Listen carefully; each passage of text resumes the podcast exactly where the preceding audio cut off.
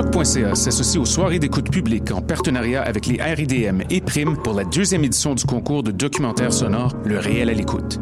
Vous êtes un créateur sonore canadien et vous travaillez sur des œuvres francophones, c'est votre chance de remporter plus de 1000 dollars de prix et une place dans la programmation des RIDM 2017. Vous avez jusqu'au 31 août minuit pour soumettre votre projet sonore de 10 minutes maximum. Pour participer ou obtenir plus d'informations, rendez-vous sur le site de choc.ca sur l'onglet Le réel à l'écoute. Hey, les shows de ruelle reviennent cette année dans la ruelle Gaboury d'Hochelaga. Le concept est simple. Cinq jeudis soirs avec des shows d'artistes québécois gratuits, de la bonne bouffe et de la bonne bière. Le 29 juin, à la Claire Ensemble. Le 13 juillet, Fred Fortin. Le 27 juillet, Les Deux Luxe. Le 10 août, Xavier Caféine. Et le 19 août, un artiste surprise. Ça va être un show raide à Hochelaga cet été, alors manque pas ça.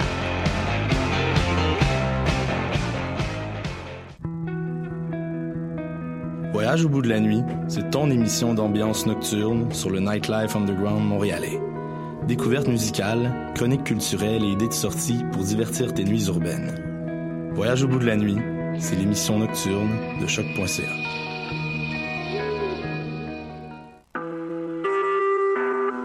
Vous écoutez Choc pour sortir des ondes.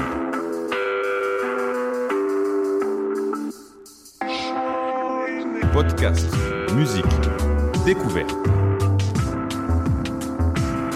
Sur choc.ca. La musique au rendez-vous.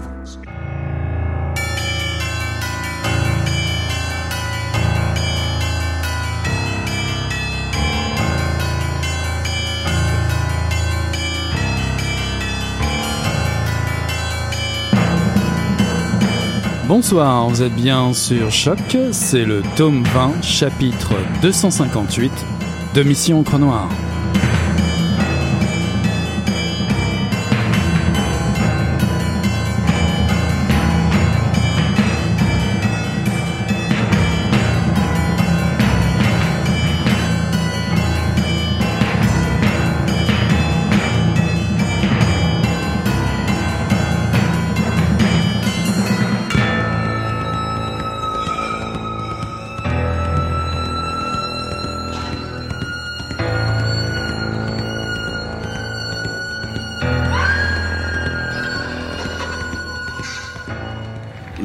Sing another song, boys. This one has grown old and bitter.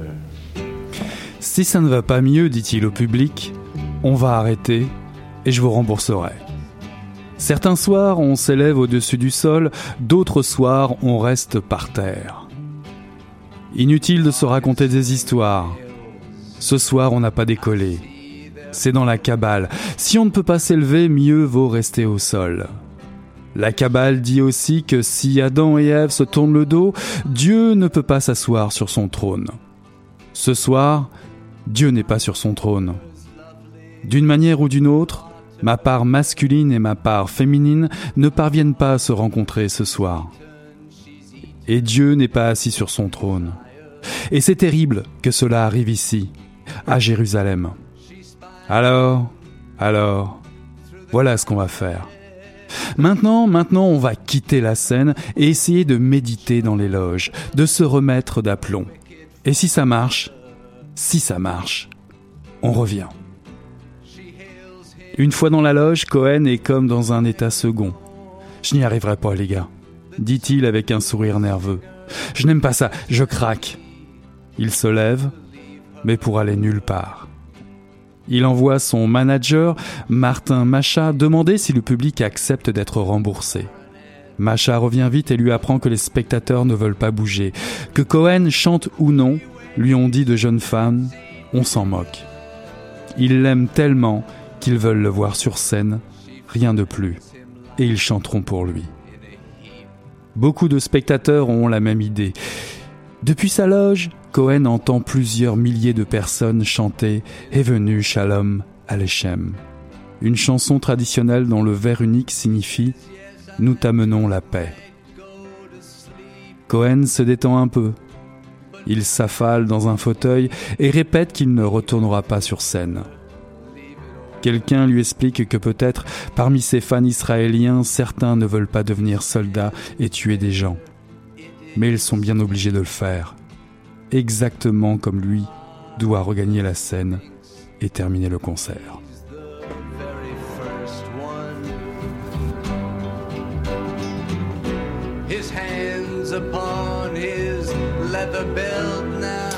Bonsoir à toutes, bonsoir à, tous. Ceci est un extrait de Broken Alleluia, Rock'n'Roll, Rédemption et Vie de Leonard Cohen de Liel Lebovitz, paru en 2017 aux éditions Alia. Avant de continuer à, discuter et à, vous commenter euh, cette euh, chronique autour de cette lecture, euh, je tiens à vous dire, bah oui, c'est la dernière mission en encre noire euh, de la saison. oui, euh, de temps en temps, il faut bien prendre une petite respiration euh, pour retrouver de l'énergie pour la rentrée et vous présenter toutes les nouveautés qui nous attendent, nous attendent comme chaque année à la rentrée 2017. Voilà, c'est dit. Nous allons donc passer une dernière heure pour cette saison d'été ensemble avec effectivement la découverte, la découverte de ce livre Broken Hallelujah, Rock and Roll Redemption et Vie de Leonard Cohen, euh, paru aux éditions Alia et écrit par Liel Lebovitz. Parmi, parmi les personnages singuliers qui sont euh, associés à l'image de la ville euh, de Montréal, à un quartier, le, le plateau Mont-Royal, Leonard Cohen occupe une place privilégiée. Il n'est rien qu'à voir les défilés spontanés devant son domicile proche de l'avenue Saint-Laurent pour s'en rendre compte. Et pourtant, et pourtant, à observer les gens alignés dans le parc du Portugal, entouré par les rues Vallière, Saint-Dominique et Marianne, toutes les générations sont représentées et il est fort à parier que peu ont mis la main sur des albums entiers de l'artiste. Longtemps oublié, snobé, ignoré, Leonard Cohen a gardé une place de choix dans le cœur des fans et des moins passionnés comme une icône qui navigue entre la poésie, la chanson, la rockstar, le voyageur et l'amant magnifique. Liel Lebovitz nous propose un portrait décalé aussi éloigné de la biographie et proche du documentaire journalistique que possible. L'auteur se pose le problème d'aborder la complexité du personnage qui se refuse à être la caricature de lui-même. Toute sa vie, il va posséder cette aura qui fera de lui un homme qui, je cite, un homme dont les pores absorbent toutes les particules de beauté, de peine et de vérité qui flottent dans l'air autour de nous.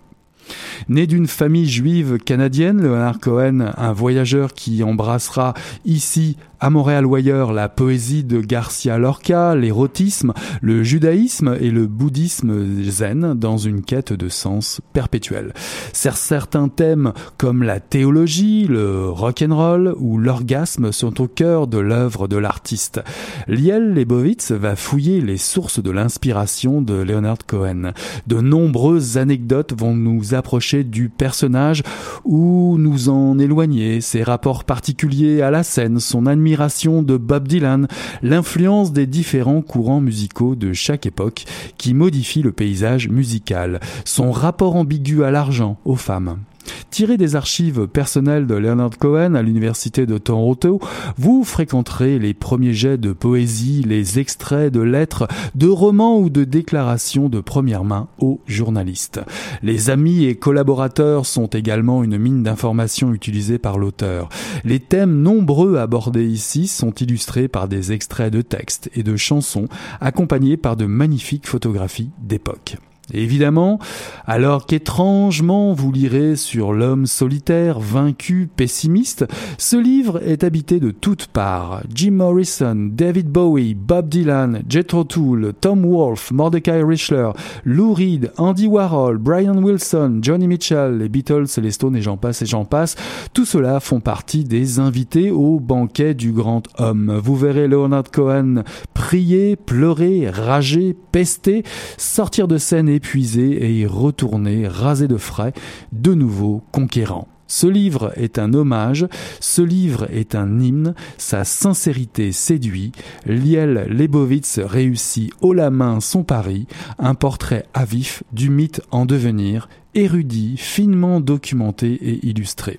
Que vous baigniez de nouveau dans la compilation Fan, que vous considériez la reprise orgasmique de Alléluia de Jeff Buckley comme la meilleure jamais enregistrée, écoutez ce livre, il respire l'âme du poète, rejouez-le encore et encore, il le chante simplement, il chante Leonard Cohen. A Broken Alleluia Rock'n'Roll Rédemption et vie de Leonard Cohen de Liel Lebovitz, paru en 2017 aux éditions Alia.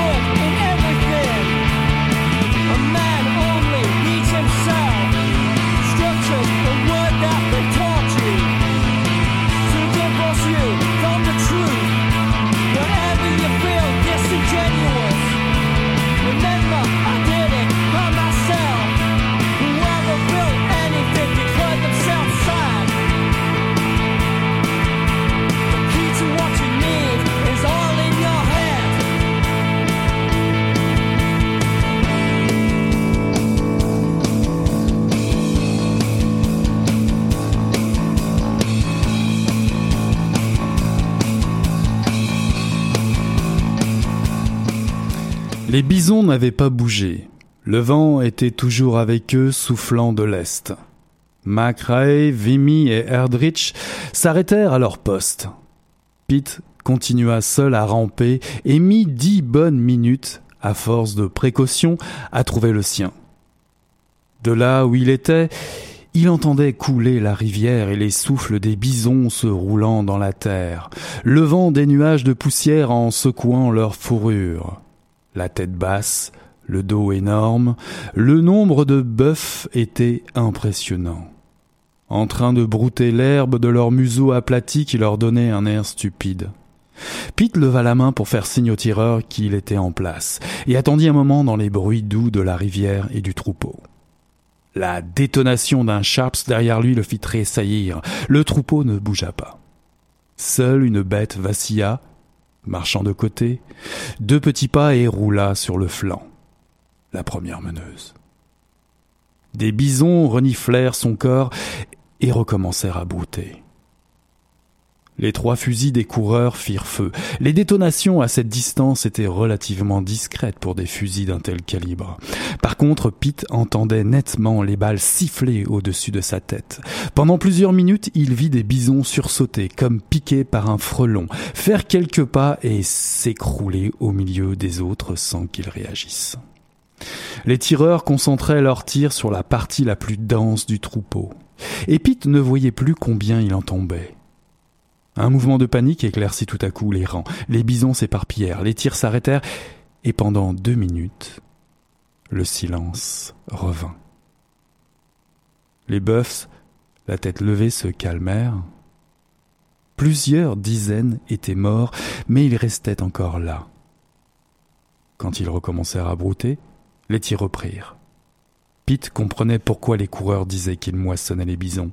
Ils les tuaient comme on aurait ramassé des fruits sur un arbre ou fauché un champ. Le carnage continuait, mais aucune bête, en l'absence des meneuses, ne prenait de décision. Plus de la moitié du troupeau était à terre. L'odeur du sang leur montait au museau, la peur, l'incompréhension et la stupidité les clouaient sur place. Une rafale de vent passa au-dessus de Pete, et pendant quelques instants le son des tirs arriva beaucoup plus fort jusqu'à lui. Le troupeau frémit comme toutes les feuilles d'un arbre en même temps. Les bêtes reculèrent pour s'éloigner de la rivière. Mais elles s'arrêtèrent encore, parce que les tireurs avaient stoppé, eux aussi. Mac Ray et ses associés connaissaient leur affaire. Des femelles s'éloignaient, changeaient d'avis, revenaient sur leurs pas. Elles moulinaient, des mâles frappaient le sol de leurs sabots. Pete se redressa, mit un genou à terre et posa le canon de sa Winchester sur la fourche du porte-fusil. Mais les bêtes se remirent à manger. Pete n'en revenait pas. C'était comme si les bœufs étaient sourds et aveugles, comme si on leur disait quelque chose qu'ils refusaient de croire. McRae, Vimy et Erdrich reprirent les tirs et les grands corps bruns recommencèrent à tomber, et puis une balle toucha un veau. Sa mère poussa un meuglement qui résonna à des miles sur la plaine. Une vache, entendant enfin cette alerte, se mit à courir vers l'est. Ceci est un extrait d'Équateur d'Antonin Varenne paru en 2017 aux éditions Albin Michel. Avez-vous besoin d'aventure, de ces grands romans qui vous submergent, mystérieux, qui vous baladent dans une période de l'histoire méconnue? Équateur d'Antonin Varenne devrait être un de ceux-là. Antonin Varenne a beaucoup voyagé, Islande, Mexique, Guyane, Alaska. En 2009, il a reçu le Grand Prix Sans d'encre et le prix Michel Lebrun pour Fakir, paru en 2009. Il a également été récompensé par Le Mur, Le Kabyle et Le Marin en 2011. Il a publié 3000 chevaux vapeur chez Albin Michel en 2014, l'histoire d'un type détestable qui se fait rattraper par son passé au milieu du 19e siècle, qui traverse plusieurs continents et agit comme une sorte de miroir du XXe siècle à venir. Le roman qui nous occupe ce soir, Équateur, s'ouvre sur un incendie. Pete Ferguson met le feu à un symbole, une une baraque du Land Office, une entité gouvernementale qui distribuait gratuitement des terres aux pionniers venus d'Europe, des terres qui appartenaient aux Amérindiens des terres volées. Pete Ferguson est un personnage secondaire échappé du roman 3000 chevaux vapeur. Les deux livres peuvent se lire indépendamment de toute façon. Pete est déserteur. Nous sommes en 1871. La guerre de sécession vient de s'achever. Pour autant, les sympathisants sudistes ne sont pas les bienvenus.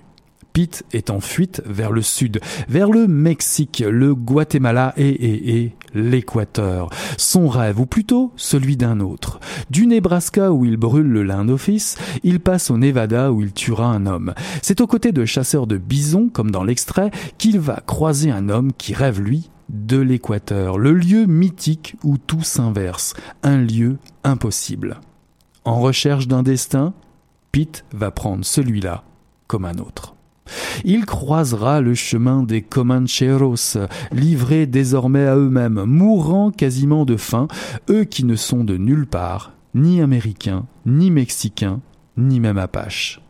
C'est là qu'il va, faire la rencontre de Maria, qui va le révéler à l'amour et peut-être aussi à une prise de conscience politique. Maria, d'origine, d'origine Zinca, des Amérindiens du Guatemala qui peu à peu disparaissent, opprimés par le pouvoir en place. Garante d'une certaine idée de sa culture ancestrale, cette militante sent bien que le boulet de la colonisation et de son faire valoir le progrès économique et social sont inarrêtables.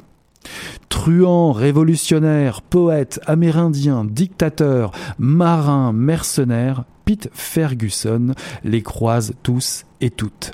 Il est en fuite et à la recherche d'une identité. Il porte sur lui un carnet sur lequel il écrit à sa famille. Cela ne suffit pas. Il veut que son récit ne soit pas oublié. Un des moments forts du roman, Pete Ferguson décide de se faire tatouer son histoire. À Cayenne, en Guyane, se faire tatouer de la tête aux pieds par un marin. Équateur est un roman d'aventure, certes, vous goûterez au souffle épique du récit, l'Amazonie suintera à vos pieds, l'aridité du Nevada vous donnera soif. Équateur est un roman initiatique, une quête identitaire à travers les rencontres et le voyage, un roman politique aussi qui égratigne la notion de propriété privée, le bras armé de l'exploiteur, d'où qu'il vienne, qui justifie tous les abus. Vous serez attaché à ces personnages nombreux dans la moiteur du sud-américain, dans le désert ou sur un bateau où chacun tente de survivre, d'affronter l'injustice, renverser le cours des choses. Personne n'est innocent. Quelle drôle d'idée. Certains font partie d'un système qui détruit, d'autres sont les outils de cette violence, certains y échappent, d'autres disparaissent. Loin d'être manichéen, cette formidable odyssée se sert des récits à échelle humaine, surprenants, parfois inspirants, pour dévoiler une fois encore les liens de violence, de racisme qui sont à la base des empires coloniaux et des richesses locales. Équateur, un roman poétique, glacial et ardent par Antonin Varenne, paru en 2017 aux éditions Albin Michel.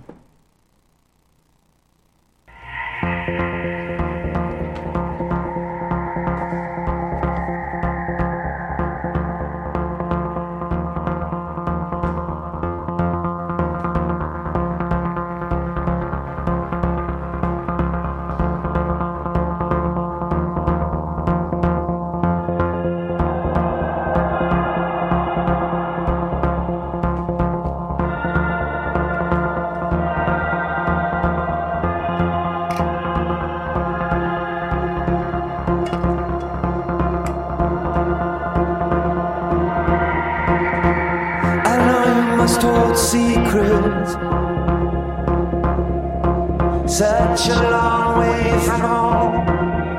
You're a lost at least a living. Someday you'll be where you should go. Someday you won't be so alone. Someday you'll be where you should go. Someday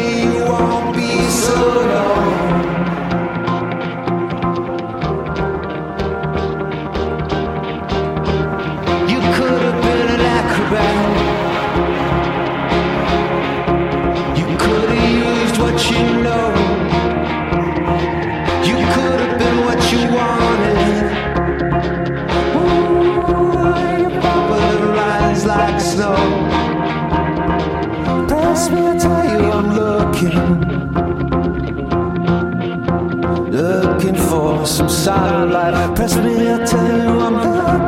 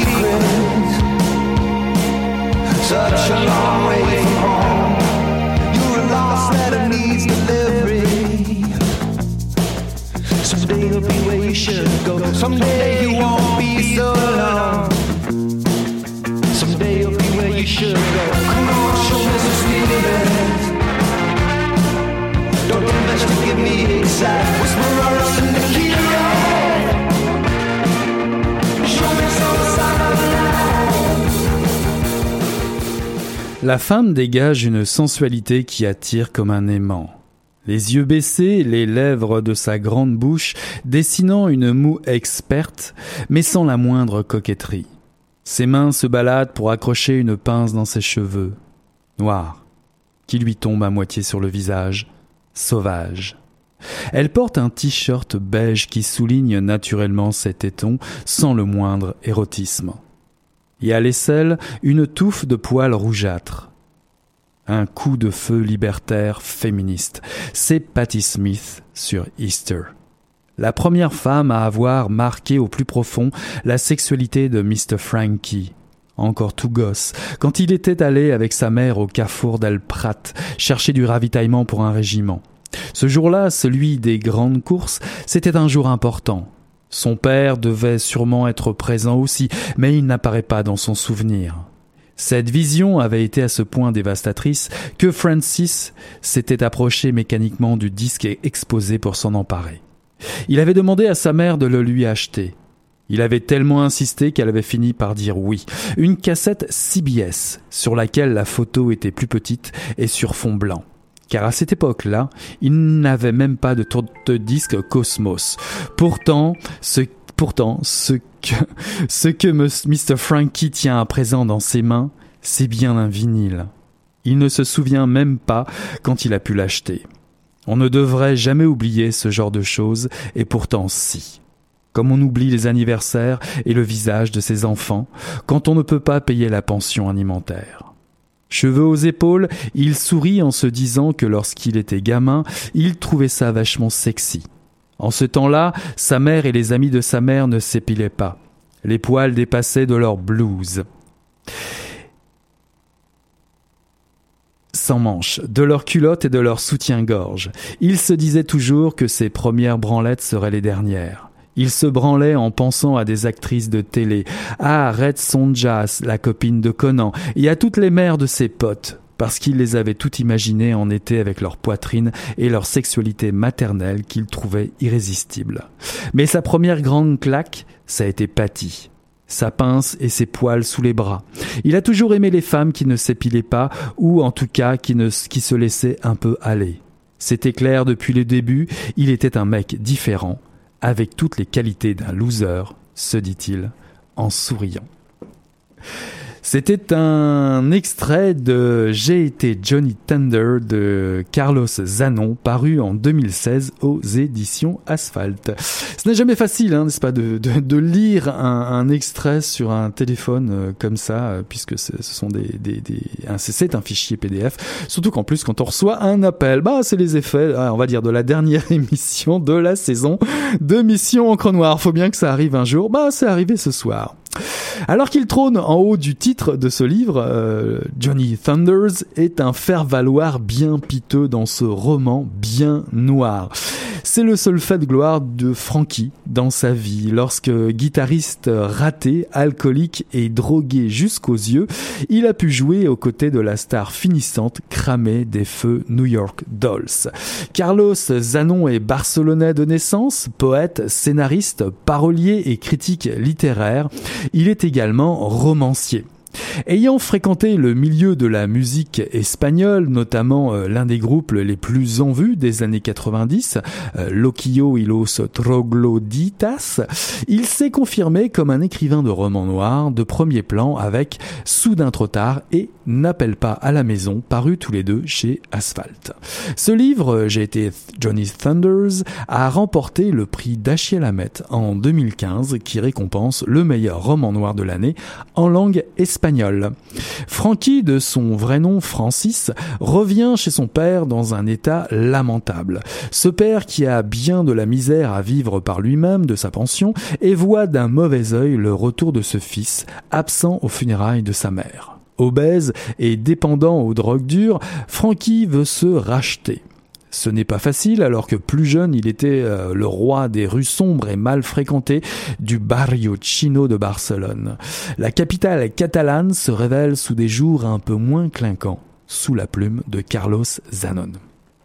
Francis, qui a connu la cam, l'alcool, les femmes, doit maintenant payer les pensions alimentaires de ses enfants. Lorsque l'on a fréquenté les coups les plus tordus, il est fort à parier que l'avenir risque d'être cousu d'ennui.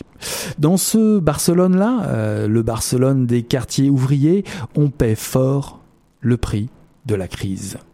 Francis peine à se trouver une bonne job. Il a touché du doigt son rêve rock'n'roll, lui qui admire tant Patti Smith ou les Pixies. Il a aussi vendu son stock pour se procurer de l'héroïne. Vingt ans plus tard, il achève sa descente en enfer en revenant chez son père, en attendant sa convocation chez le juge pour payer ses pensions en retard. Bien évidemment, pour s'en sortir plus vite, il recontacte quelques vieilles amitiés.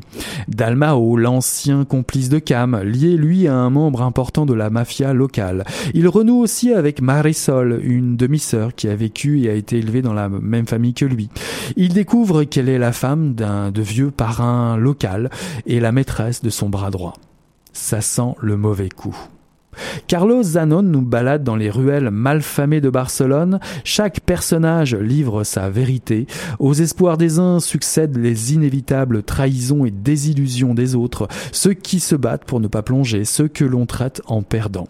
L'individualisme crasseux a aussi envahi ces gens-là. Barcelone a le maquillage qui coule ici. Le texte est très noir. J'ai été Johnny Thunders est remarquable. Il parle de passion. De passion pour la musique d'abord, le roman regorge de références au rock. De passion, de passion pour ces quartiers mal fichus de Barcelone évidemment, ceux dont on parle pas ou du moins en sourdine, ces quartiers qui se révèlent souvent des pièges pour les plus faibles. Les personnages sont, qui sont esquissés ici le sont le plus souvent sous les traits de pauvres bougres minables et machos plutôt que de bandits magnifiques. Une passion aussi pour un style d'écriture rythmé, enlevé, noir, violent. Une écriture de résistance qui parle des quartiers vaincus où règne, disons-le, la misère. Le rock Et l'écriture, chez Carlos Zanon, c'est le métissage des cultures, le métissage des cris du cœur. Tous ces personnages qui cherchent à fuir leurs conditions précaires par un rêve impossible à réaliser, souvent avorté par les autres. Carlos Zanon se fait chroniqueur de sa ville, Barcelone, de ses quartiers, et nous offre un autre regard, le sien, sur le rock, sur un monde interlope qui refuse de s'uniformiser. J'ai été Johnny Thunders de Carlos Zanon, paru en 2016 aux éditions Asphalt.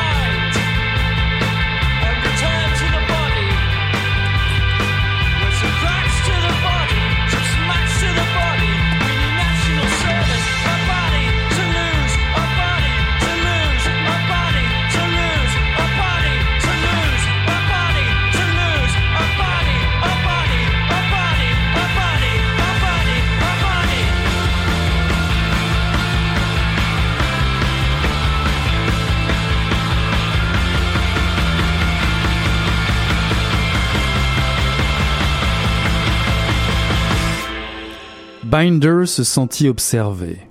Il se retourna. Il entendit un léger bruit, peut-être peut-être un souffle de vent à travers les épis de maïs desséchés. Un chien noir le regardait, impassible, depuis la lisière du champ. Un chien énorme, svelte, haut à l'encolure, immobile, qui restait de glace. Cette bête d'aspect sauvage le déconcertait. Ses oreilles dressées, immenses, lui rappelaient des photographies qu'il avait vues, des photographies de, de chacals ou de chiens sauvages d'Afrique, au museau allongé, légèrement ouvert. Il distinguait nettement la, rangée de dents et, et la langue rouge qu'une ombre barrait d'une bande noire. Va-t'en, dit-il d'une voix mal assurée. Fous-moi le camp, fous-moi le camp d'ici. Le chien ne bougea pas. Binder cherchait du regard un caillou ou un bâton, quand, du coin de l'œil, il vit, horrifié, l'animal s'écarter brusquement et devenir, l'espace d'un instant, la moitié droite d'un chien noir. Pivotant sur lui-même, il le vit ensuite disparaître complètement, non pas comme une image qui s'efface, mais simplement comme s'il était passé derrière quelque chose. Sauf qu'il n'y avait rien derrière quoi se cacher. À travers cette moitié de chien qui n'était plus là, il avait vu les feuilles de maïs immobiles, les belles de jour innombrables, les circonvolutions du sol desséché, nettement perceptibles, et qui servaient de décor à une moitié d'animal, tangible et d'aspect indéniablement réel. Celle d'un chien à poil ras. En un instant, le temps de cligner des yeux, elle disparut à son tour. Binder s'approcha. Il examina soigneusement les lieux, bouche bée, les idiots un peu risibles, plongés dans l'observation consciencieuse de l'argile craquelée. Puis, poursuivant l'ascension de la pente, l'antenne à la main, il se hâta de l'installer, y attachant distraitement le câble en regardant le champ de maïs de temps à autre par-dessus son épaule. Il arrima le mât à un piquet de clôture à l'aide d'un fil de fer et fit pivoter l'antenne en direction de l'endroit où il estimait que Nashville devait se trouver. Le champ de maïs paraissait plus sombre en son centre. La lumière y pénétrait au bout de chaque rang, s'écoulait entre eux comme un ruisseau de plus en plus étroit. Là où les rangs convergeaient, semblaient s'amasser des ombres que la lumière ne parvenait pas à compenser. Binder trancha le fil de fer avec sa pince coupante, rangea celle-ci dans sa poche et se dirigea vers le champ de maïs. Il s'arrêta à l'endroit où il avait vu le chien. Il s'avança de quelques pas à l'intérieur du champ, les feuilles de maïs chuchotant au passage de ses jambes, puis il fit demi-tour et retourna à la maison. La télé était calée dans un coin près de la fenêtre, et sur son écran tremblotaient les images multicolores d'une émission de jeu. Binder la regarda, éprouvant un étrange sentiment de triomphe, comme si l'appareil et lui s'étaient affrontés en un combat singulier, comme si le téléviseur était un animal récalcitrant qu'il était parvenu à faire plier pour lui imposer sa loi. Ceci était un extrait de Petite sœur la mort de William Gay et traduit par Jean-Paul Gratias paru en 2017 aux éditions du Seuil. William Gay a publié ses premières nouvelles à l'âge de 50 ans et est décédé à 70 ans en 2012. Originaire du Tennessee, il s'engage dans la, mari- la marine américaine pour 4 ans et va vivre la guerre du Vietnam. Il sera charpentier, peintre en bâtiment le jour. C'est la nuit que l'auteur écrira au détriment de sa vie familiale qui prendra rapidement l'eau. Héritier direct de William Faulkner ou Cormac McCarthy, c'est un écrivain admiré par Ron Rash, Barry ou Donald Ray Pollock, des écrivains du Sud, des États-Unis, des habitués de Mission Encre Noire, à l'écriture âpre et sans concession. Deux de ces romans ont déjà connu du succès auparavant, les deux traduits en français. L'un aux éditions du Masque, La mort au crépuscule, et euh, La demeure éternelle, paru aux éditions du Seuil. Vous, vous là, oui, vous qui possédez un penchant pour les livres d'horreur, celui-ci vous est destiné. Sur les conseils de son éditeur, un homme, David Binder, part installer sa famille, sa femme enceinte et leur petite fille, dans une maison reculée dans une ancienne plantation au Tennessee, à Bill Station. Cette maison a la réputation d'être hantée par un fantôme cruel qui aurait torturé les occupants au début du 19e siècle. Sur la tombe de Jacob Bill, il est inscrit 1785-1844 torturé par un esprit. Ce que David Binder ne sait pas encore, c'est que d'autres familles ont subi le même sort. Rapidement, des phénomènes paranormaux vont se déclarer. Un chien noir sans corps rôde la nuit. Un serpent géant vit dans la cabane à outils. Une jeune femme très séduisante envoûte de ses charmes les propriétaires et disparaît. Enfermé dans son besoin d'écrire, David Binder domine sa peur.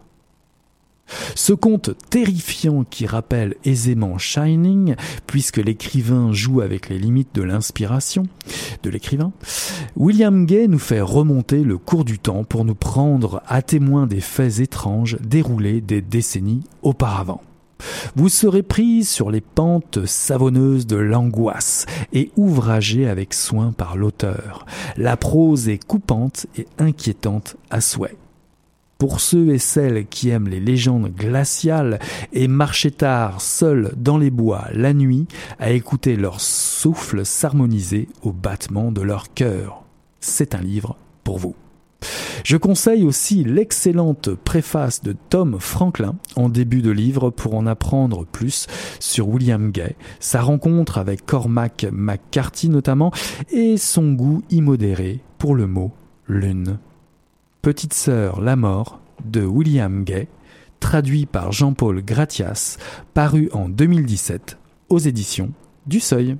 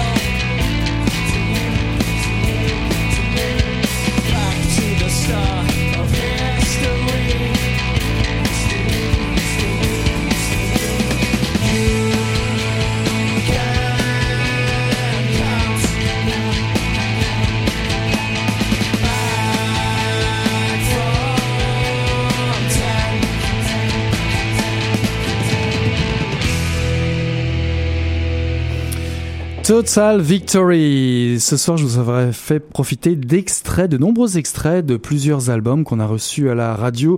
Malheureusement, toujours un peu trop tard concernant ces, ces bands qu'on le redécouvre bien après, soit leur séparation, soit, euh, je dirais, l'oubli euh, des, des dix ans après.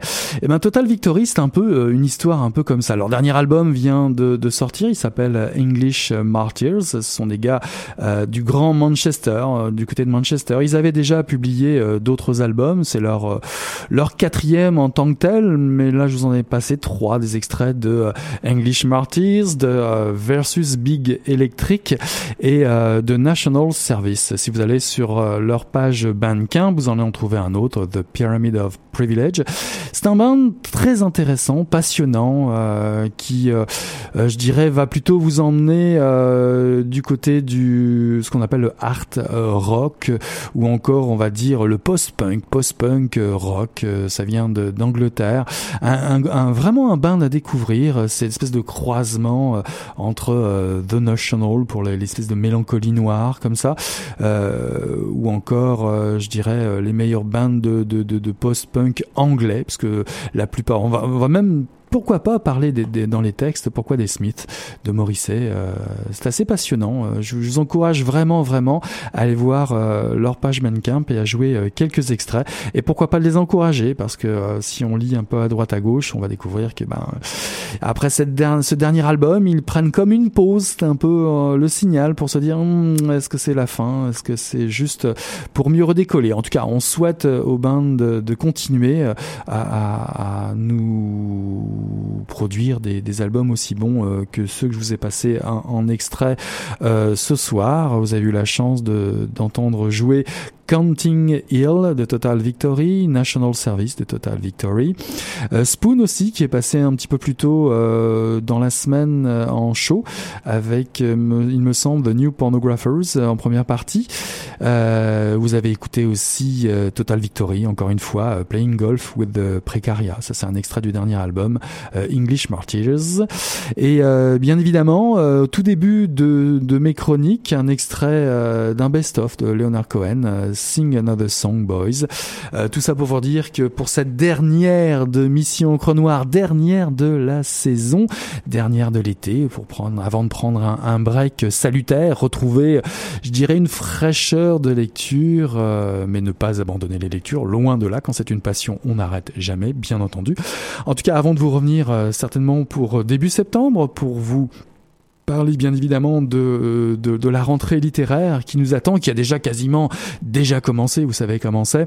Ça, commence en général tôt, on, on reçoit les, infos bien à vous, euh, bien avant vous, euh, très chères lectrices et lecteurs, bien avant que vous en entendiez parler ou encore que vous voyez euh, les livres arriver en librairie. En tout cas, pour cette dernière de la saison de Mission Encre Noire, j'ai eu euh, le plaisir de vous présenter A Broken Hallelujah, Rock'n'Roll, Rédemption et Vie de Leonard Cohen, paru en 2017 aux éditions Alia, également Équateur d'Antonin Varenne, paru en 2017 aux éditions Albin Michel. J'ai été Johnny Thunders, paru en 2016 aux éditions Asphalt. Et enfin, Petite Sœur la mort de William Gay, paru aux éditions du Seuil en 2017. J'en profite euh, de cette dernière de la saison avant la reprise en septembre pour remercier évidemment tous nos partenaires, les éditeurs, les écrivaines, les écrivains, euh, tout le monde qui euh, nous permet, tout ce monde qui nous permet de réaliser euh, chaque année euh, Mission Encre Noire et de vous présenter, euh, on va dire la crème de la crème des auteurs eux et des auteurs d'ici et d'ailleurs. Voilà qui conclut donc le tome 20 de Mission Encre Noire, chapitre 258. Et là-dessus, je vous souhaite un excellent été. On se revoit euh, très cer- certainement et très sûrement en septembre. Euh, on est déjà impatient, n'est-ce pas? Pour le moment, on tourne la page et je vous dis euh, à en septembre. Bye bye